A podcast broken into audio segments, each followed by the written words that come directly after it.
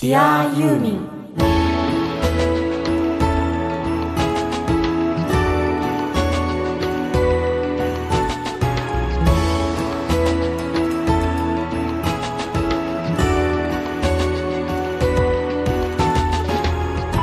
こんにちは。ユーミンの作品は僕の人生を大きく変えました。音楽家の綱押と。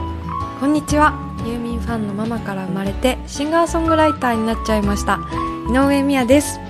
Dear ユーミン。この番組は松任谷由実さんの熱狂的ファンもそこまでではないけど一応ファンという方でも松任谷由実さんの音楽を愛してやまないファンがファンのためにお届けする音楽番組です。パーソナリティはユーミンファンのあなたです。今週も出力 1W 日本一小さなラジオ局埼玉県朝霞市のスマイル FM から世界中のユーミンが大好きな全ての人にお届けします。というわけで、はい、今週も引き続きアーティストでボイストレーナーのもう本当に僕とすごく縁の深いゲスト、い。えー桐賀仁さんをお招きしてお話をどんどん伺いたいと思います、はい。聞きたいこといっぱいあるので。うん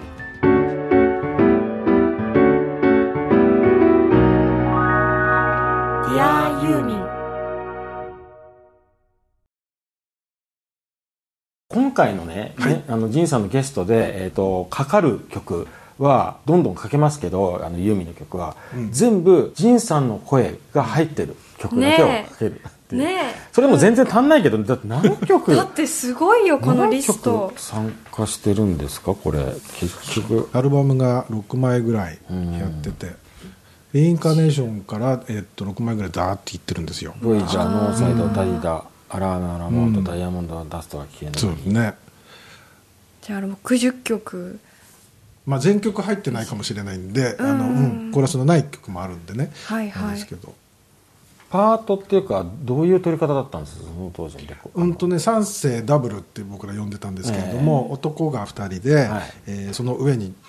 女性が入って、でこれで同じパートもう一回あの重ねてうんダブルっていうんですけどね。だから全部で6声になるんですけどね、え仁さんってその3声のどどもうほとんど必ず真ん中ですね。真ん中なんですか？うん、だから男性がこう聞こえてきたいとかっていうアレンジの時は上になるんだけれども、ほとんどが女性がいて、で僕がいてでもう一人男性が下にいてっていう感じで、で女性はねほとんどハイファイセットの純子さんはいはいか、トワイモアやってた白鳥恵美子さん、はいはい。はいうん。っていう感じですかね、うん。ちょっとあれですよ。コーラス当時は人気があったんですよ。すごく。そのレコーディング現場、まあこれだけの数参加されていて雰囲気とかはい。どんな感じなんですか、ね。まあね。やっぱりねファンの人はどんな風にレコーディングするんだろう、あの多分ね、だからその辺のところでみんなね、こうメインのアーティストがどうしてるのかなとかっていうの興味があると思うんだけれど、ほとんどいないですね。本人が。そっかそっかそっか、うん。で、まあ、その頃のやり方は、結局ハーモニーっていうのはあのメインの歌に対してハーモニーがあるから、だからメインが決まってないとコあーラスだけ入れて後で歌を入れ直すってのは難しいんですよ、ピッチ感の問題があるから、だから完全に歌が入った状態ができて、そこにさらにコーラスをかぶせていくから,、だから本人はもう終わってるのでね仕事が。いないんですね、うん。なるほどだ僕らのコーラスやるときはミュージシャンもいないし、だからスタジオの中で今まで全部録音された音音が入ってるテープが回って、でそれに今度コーラスを重ねていくっていう、だからほとんどエンジニアと松任谷さんとそれからコーラスの人でやるような感じですかね、うんコーラスワークは、うん。あの松任谷先生が考えるんですか？そうですそうですそうです、うん。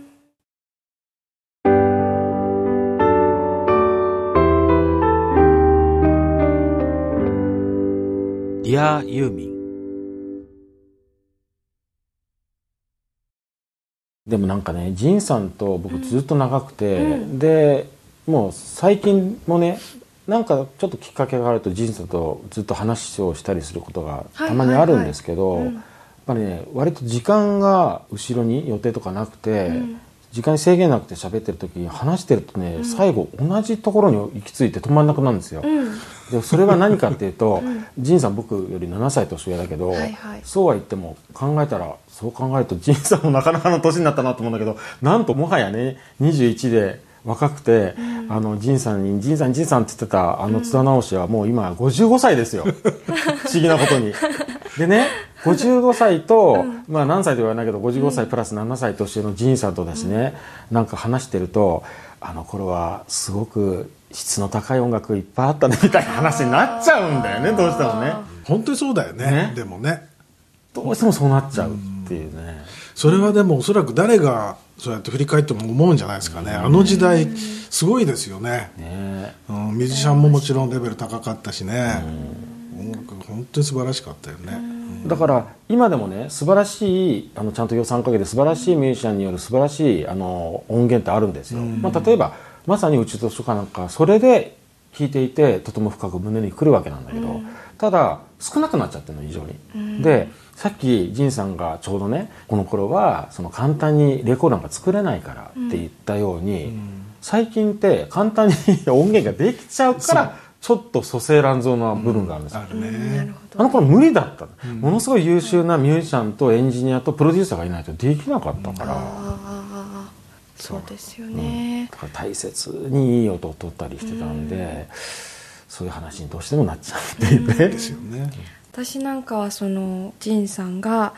教えられてたマイカはい、が原点なんで、うんそうなんだってね。そうなんだってねって本当に申し訳ない結びけど。ついてるっていう。その合ってるんだよねっていうね話をさっきしたんだけどね。ああそうです。でもさすがに中学生の時のことだからさ覚えてないんだね。中学生の時ね。ビジュアル相当違うって言そうってるから。そう太ってたから。あそうそう多分うん覚えてないんじゃない？変わったと思うんだけど、うん。マイカで流す音楽ってこう、うん。昔のすごいいい時代のが流れるじゃないですか、で私は堀口先生うん。に作曲教わってたんですけど、もうずーっともう流れてくる音楽が本当に刺激的で、でマイカに毎週通うのがもう楽しくて死にそうなぐらいだったんです。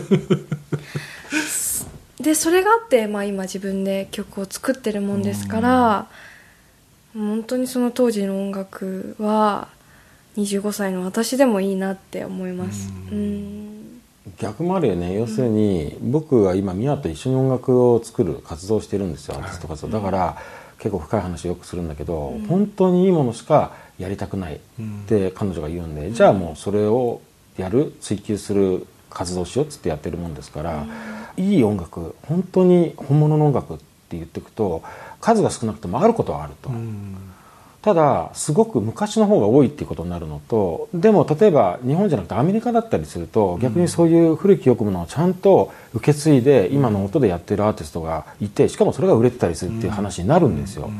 こんな話がなんで25歳のミヤとできるかっていうとミヤが結局前からそれを教わってるんですよ。だそうですね。からそれが松任谷さんからでしょ？結局は。そうですね。松任谷先生そして、まあ、さっき言った堀口先生があっての今の私ですからだからそういうことを伝えてくれるっていうのは素晴らしいことだとう思う。ん本当に思います、だよね。うん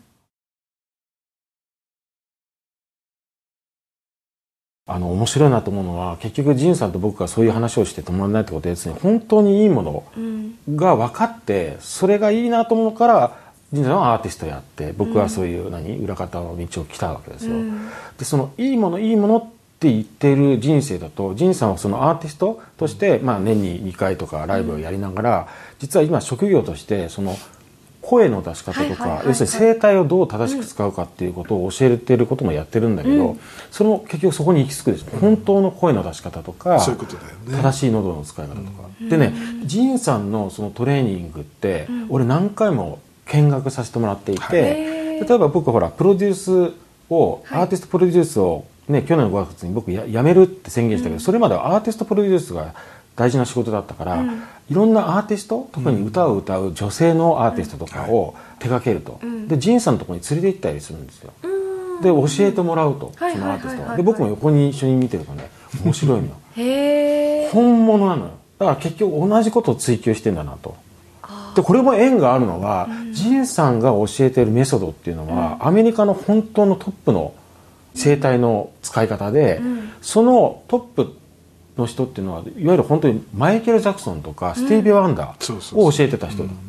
その2番弟子のロジャー・ラブっていう人、俺知っててそれ、あの僕が昔プロデュースしていた x ジャパンのトシ君が習ってたから、だから同じ直系の人のボイストレーニングを俺は目の当たりにしたの。20年ぐらい前にレコーディングで。そのメソッドを日本で唯一やってるのが仁さんそうなんだ、うん。そうなんですよ。あのユーミンも一時期ボイトレでうん。アメリカの方に行ってでなんかマイケル・ジャクソンのスタッフとやったりとかしてうん、同じトレーナーですね。あーうん。でユーミンが行って、はいはい。それで松江さんがロサンゼルスにちょっと面白いメソッドがあるんだけど、行ってこないっていうふうに言われて、はい。あそうだうんったんだ。それで行くことになったんですけどね、へえまあ、最初はあのちょっといろいろ理由つけてはい。面倒くさいなと思ってね、うんうんあんまり遠く行くの嫌だったんですよね。大変そうだなとか思って。うん思ったりして、うん。なんだけどある時にねまあ行って損はないだろうなと思って、うんだけど例えばその発声練習を習いに行っても、まあ大体のことはもう分かってるし、必要ないかなって思ったりはしてたんですよ、ただまあ行って損はないかなぐらいの気持ちで、うん。で行ったらばなんか一日はユニバーサル・スタジオに遊びに行けるとかいろんなことを言われたんであそれいいなとか思ったりしてね まだ日本になかったからねその当時はね、うん。そんなのもあってでじゃあ行きますって言って。それで行くことにして。そしたらもう目から鱗ですよ。うん、今まで業界ずっといたけど、聞いたことも見たこともないその声帯をコントロールするっていうメソッドで、大体声帯っていうだけでもうないもんねっていう。で声っていうのは簡単に言うと声帯が振動して空気を震わせてが声になるわけですよ。だからこの声帯をきちんと効率よく振動させましょうっていうのがそのメソッドの基本なんだけれど発声法っていうのはクラシックの発声法はあるんだ昔から、でもこれは共鳴法って言ってあの響かせ方なんですよ。あであの僕がやってるのはその響かせる元のつまり声帯の振動をコントロールするっていう。だから声帯の振動がしっかりしていないと、いくら共鳴法をやっても鼻の詰まったような音のこもったようなダメなあのいわゆる声楽の声ってあるじゃないですか、聞いてて感動しないちょっとうーんとこもったようなね、ああいうことになるのは声帯が鳴ってないんですよね。でまず声帯が鳴った状態で響かせていけばすごくいい音になる。っていうねこと、一回見るとなるほどなの。であとさらにその、マイケル・ジャクソンとかねスティービー・アンドを教えてたっていうののその直伝のメソッドのをさらに日本人に変えてるんで、日本人の要するに日本語の歌詞うん。とやっぱり英語の歌詞と違うっていうところをあさらに組み合わせてるんですよ、だからなるほどの連続なのだって僕知ってる人がね、例えば僕がプロデュースすることになった歌を歌う人がいて、それ実はあるモデルとしてはもう日本で知らない人はいないぐらいの人なんだけど、歌を歌いたいっていうんで、その人がやっぱり歌そんなにねすごい上手なわけじゃないからっていうんで、仁さんのメソッドを受けましょうって言ったんですよ。ただその関係者の人で男性の人でやっぱり趣味で歌を歌うのが好きだってはいいうはい。おじさんがいて、うん。その一緒に見てるうちに僕も習いたいって言って 多分何回か習っただけでうんいらっしゃいましたね。歌が異様に上手くなっちゃって そのおじさんが。すごいね。とかあったりするんで。へそれも結局本物だからよそのメソッドが。あ本物本物に行っちゃうところがやっぱりね話がそこにつながる。私マイケル・ジャクソン大好きですもん、で昔その松任谷先生に、うん。マイケル・ジャクソンがすごい好きなんですよみたいな話をしたことがあって、でマイケル・ジャクソンってなんでこれがこうでこうでこうで彼の人生はすごいとかってバーって言った後に、僕マイケル・ジャクソンのスタッフと仕事したことあるんだよねって、うん。あそうだったんですかって言ってその当時の話ボイストレーナーの話だとか、そのマイケル・ジャクソンはいろいろ歌われてるけど彼は本当に変人なんだっていう話を聞かせてもらったことがあって。そうでもすごいですよねそういう場所でうん。できるっていうのは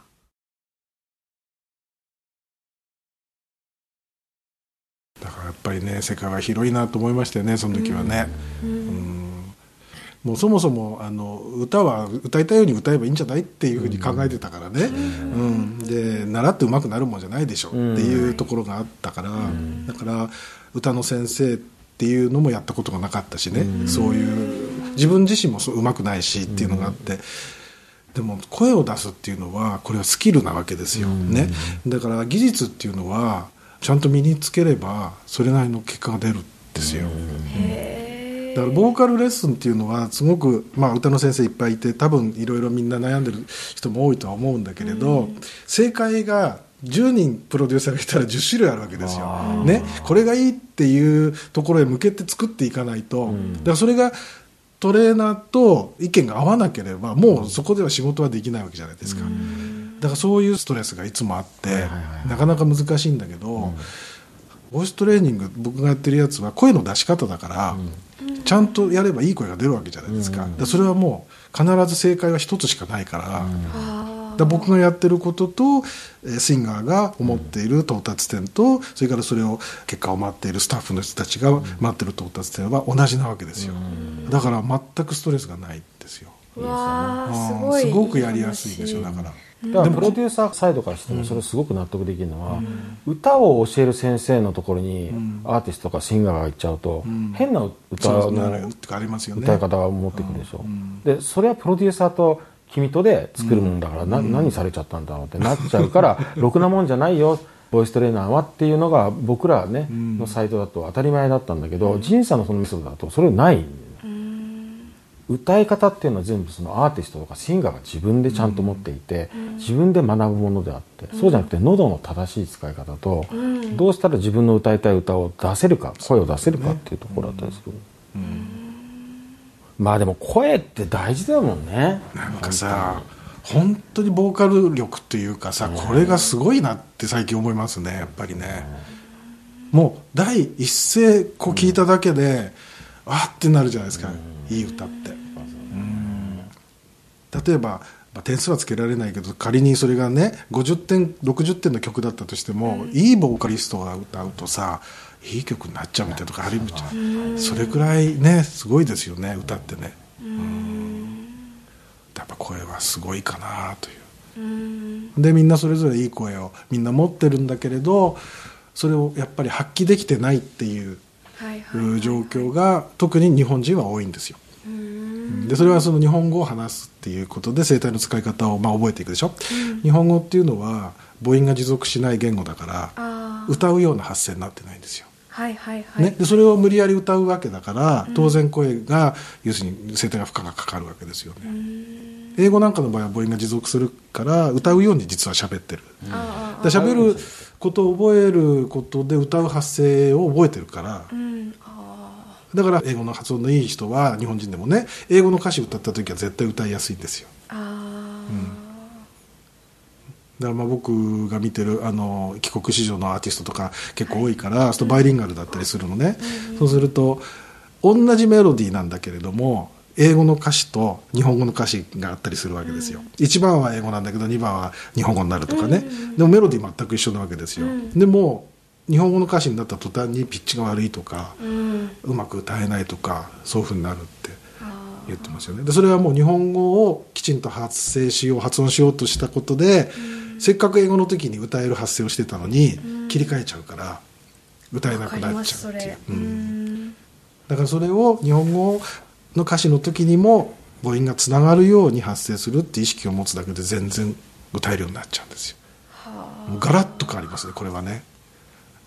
だから日本語で歌ってる日本人だからこそ逆にこのメソッドがねもう劇的になんかその効果があるっていうのは分かるんですよ。へえ初めて聞いた、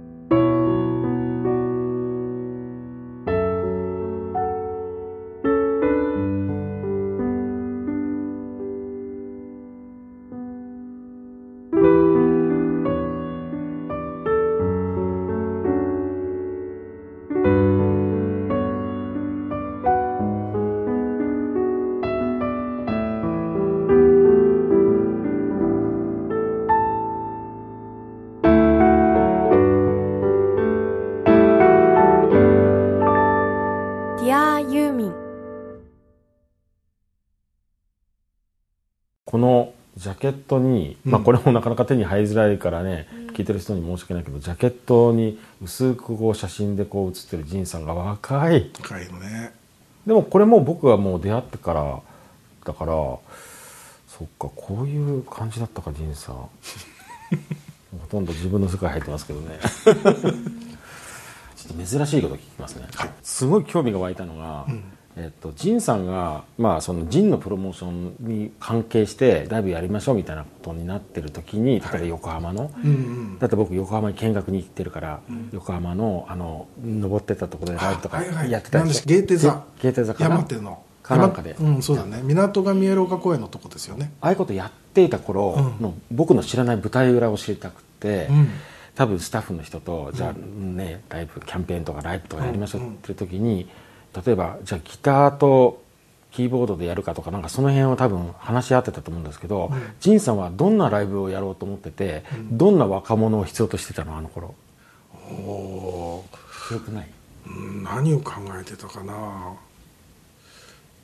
多分ね僕はあのサウンド的には、あのドラムベースは絶対必要な人なんですよ、バラードなんだけど、バラード歌ってるんだけどとにかくドラムベースとにかくベースはもう大事な人で、だからそれがあるっていうことはどうあったってドラムベースギターキーボードっていう人数にはなるじゃない、でそれプラスプラスワンがあると最高にいいんだけど、まあそれがない時もあるんだけど、だからそういうことで言うとそういう、まあ、演奏をきちんとやれる形は望んでいたので,、でどんなその若者を望んでたかっていうのはあんまりないですね、うん。あのそれはねあのジジイでもよかったんで別に、うん、誰でもよかった。ただその僕の音楽を理解してくれる人だったらそれはもう誰でもよかったし、っていう感じですかね。じゃあもう一個質問は、うん。でそこにまあで集めたら渡辺ビタルっていうギターがいて、で津田直しっていうのがまあやってきたと、ピョンのこと、どんな印象でした津田直し？やっぱりあれだよね。津田君は熱かったよね。最初から熱い感じいやミュージシャンとしても？うん、だってやっぱりミュージシャンとしてやっててもやっぱりそういうこと言ってたじゃないですか結局は、うん、でいかにその自分は桐ヶ谷仁さんのものをレコード店で聞いてね、いいと思ったかっていうねそしたらこうやることになってこれは運命ですよっていうね、うん、まずそういう感じだったよね。でそれをあのニコニコしながらき隣で聴いてたのがギターの渡辺君だったりしてね。っていうだこの2人がやっぱりすごく優秀でもうそれはやっぱり最初演奏聴けば分かるんですよ。テクニックがどうのとか熟成されてるかどうかの前にセンスがいいかどうかもう最初に分かるわけでこの2人はもうとにかくいいなと思って。だから変な言い方だけどこの2人はあのなんか目をかけてっていう感じでお付き合いをしてたとかありますよね、うん、なんて聞いたかっていうと、そこからだもん俺の音楽のプロの人生って。でなんかね忘れてたりするわけ。あれなんでいつの間にか俺ミュージシャンになってたなって、でもちゃんと思い出すと仁さんのこれなんだよねでそれを足がかりにドラーって どんどんどんどんなんかいろいろうんそうだよね。増やしてってね、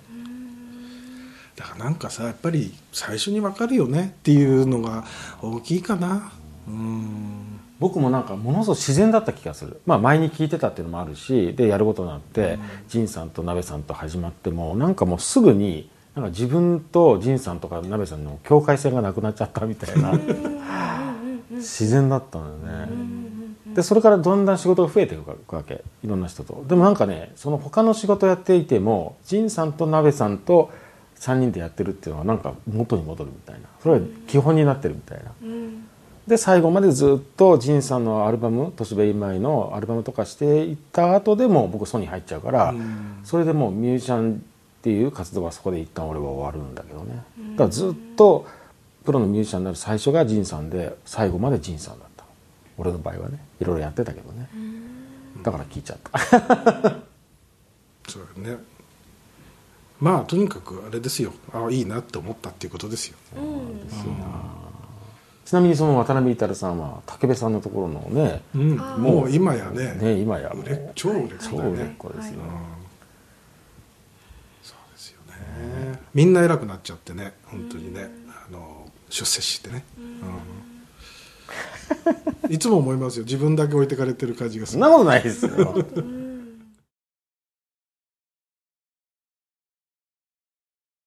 なんかこう個人的に聞きたいことが、うん。今年62歳になられて、まあ、私もその音楽人生っていうものを生きるってことをこう決めて今生きてるペーペンの25歳ですけど、うん。62歳になって音楽人生を振り返って、うん。今こうどんなことを思いますか？あと、まあ、こういう若い世代、うん。自分のような音楽人生を選んだ人間になんかお言葉をいただきたくなりました。ね、うん。すごいなお言葉、そうか。うん責任あるなっていう感じもしつつ、そうですね、あのね、うん。結局僕があの今ボイストレーナーとしてやってますよね、で、えーまあ、デビューをして、もうちょっと言うとそのヤマハのスタッフをしてる二十歳ぐらいの時から、そういうことで言えば42年間音楽で食べてるわけじゃないですか、はい。音楽家あるいは音楽関係でずっとやってきてる、でもこれはね、あの僕の中では結果でしかないんですよ、つまりあずっとやってこれたっていううん。だけなんですね、でそのアルファから東芝に移籍をしてるんだけれども、それはそのアルファでやって2枚を作って、まあ、アーティストとしてあのブレイクしたわけではないから、そんなにそのステージをガンガンにやっていきたいタイプでも実はなくて、あんまり前に出たい方ではないんですね、ただあのいい音楽を作りたいっていうのがあってやってただけであって、はい。うんスターになりたかったわけでもないし、ましてはなれないだろうと思っていたし、まあそういう意味で音楽じゃない道を歩こうかなと思った時期でもあるんですね、でもやっぱりお話があって松也さんと東芝っていうそのいわゆるユーミンがやってるチームで、もう一回やろうっていう話があって、それでそこでまたやってみようと思ってやれてっていうだからそういうそのここら辺で潮時かなと思った時に次の船が来たのでまたその船に乗ったっていう感じがあってでそういうことのなんか連続でね今に至ってるんですよ、うん。だからあのね、さっきマイカの話があったけれどもマイカっていうものができる時に増谷さんにそこでちょっと教えてくれないっていうのがあって、でまたそこで仕事になるじゃないですか、はい。とマイカも20年結局お付き合いをしたけれども、その20年間っていうのはやっぱりあのもろに音楽に関わるっていう仕事をしながら生きてるわけですよね、はいはい。なんかそういうことがあってなんか結果でしかないから、僕が思うには、あのさあここから音楽人生を私は歩み始めましたとかっていうあの気合が入ってるのもいいのかもしれないんだけど、なるようにしかなんないからさ人生、うんでね僕が結果的に今音楽でやっぱりやれてるっていうのは、音楽やめないでくださいねっていう力がやっぱり働いたっていうことだと思うわけですよ。どこからか。ねはい。でそれはいろんな人だと思うわけ、ん。でそういういろんな人が「いえやってくださいよ」っていうことを思ってくれるようなクオリティのものをやり続けるっていうことでしかないんですよね。うん。でそれは売れそうなものであるとか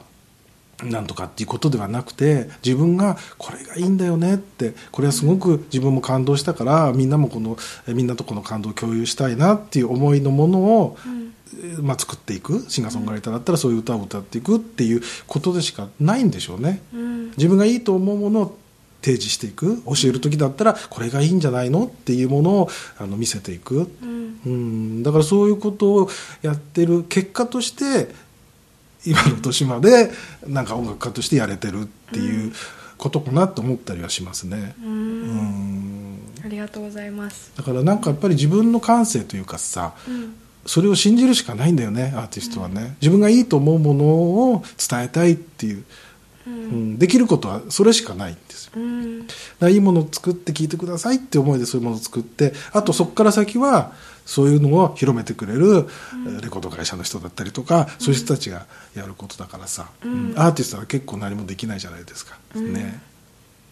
でも得てしてそのなかなか売れなかったりなんかするとその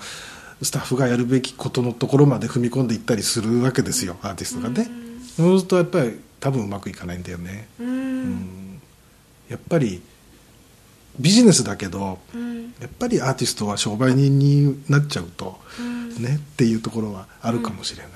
夏田君が相変わらずいまだにこうやって昔と同じように僕とねお付き合いをしてくれるのも僕がそういうある種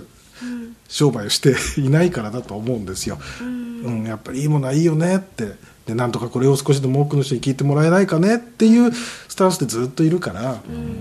だから変わらないのかもしれない関係性がね、うん。素敵ですね。それが続くっていう、えーことなんですかね、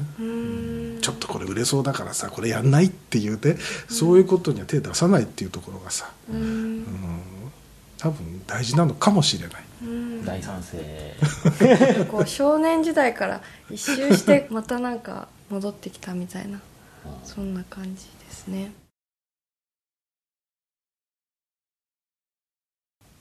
もうね仁さんはもういっぱい重なってるんで荒井由実松任谷由実松任谷正隆で僕との関係そして舞香そして音楽の本質。たまんないですよこれ。なので全然足りないということですね。なんかこう深みを感じますだって美和ちゃんだってもっと話聞きたいでしょ、うん。ね、だから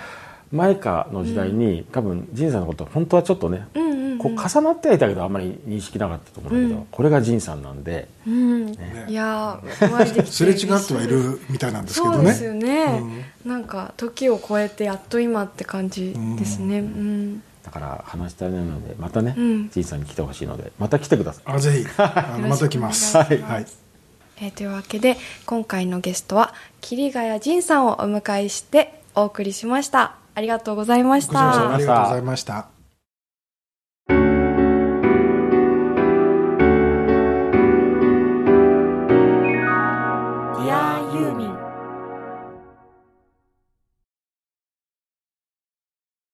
ゲストにね仁、さんをお招きするというのを思いついて、あこれいいなと思ったんだけど、なんでこんな大切なねゲストを今まであのお招きしなかったかというと、僕は取っといたと。うんうんうん。言ってますが実はですねなんかね普通に会ったりするとね、なんかそういうなんかイメージが浮かばなかったのね。ああはいはい。あまりにも自分にとって大切な人すぎて、しかも音楽でずっと生きてる仁さんと僕は、まあ本当お兄さんと弟みたいな感じなんで、本当にお兄さんみたいなの。例えば俺が一生懸命音楽のね世界で頑張ってて、なんかうまくいったって言って、それを報告したりすると本当に嬉しそうに「よかった頑張ってるよね」って言ってくれるの。でそういう関係だからなんかゲストって浮かばなかったっていうのが本当のところで、でゲストでお呼びしてねやっぱりよかった。なんでかっていうと、本当ゲストでお招きしないとねなんか聞かない話ってあるんだね、だから俺こんだけ親しくてあんなにね熱い時間をたくさん過ごした仁さんだから知らないことないと思ってたのに、意外にまだ知らないことがあった。だからそれをねなんかこう今聞いてくださってるね視聴者の皆さんと一緒に聞けたのが嬉しかったなと思う、そうですね。あとはみやちゃんもよかったね。いろいろ話できて、いやー感慨深いですね。うん。まあ何歳離れてるって言ったら結構離れてるんだけど でもある意味同じなのよね、音楽をやってるっていう意味ではね、だからよかった。僕はこの番組やってるとこういうことがねあるからね、もう幸せだなといつも思うんだよね、エンディングは松任谷由実さんの宇宙図書館を聞きながらお別れです。出会いユーミンお相手は桐ヶ谷仁さんどうもありがとう。音楽家の津田直人シンガーソングライターの井上美也でした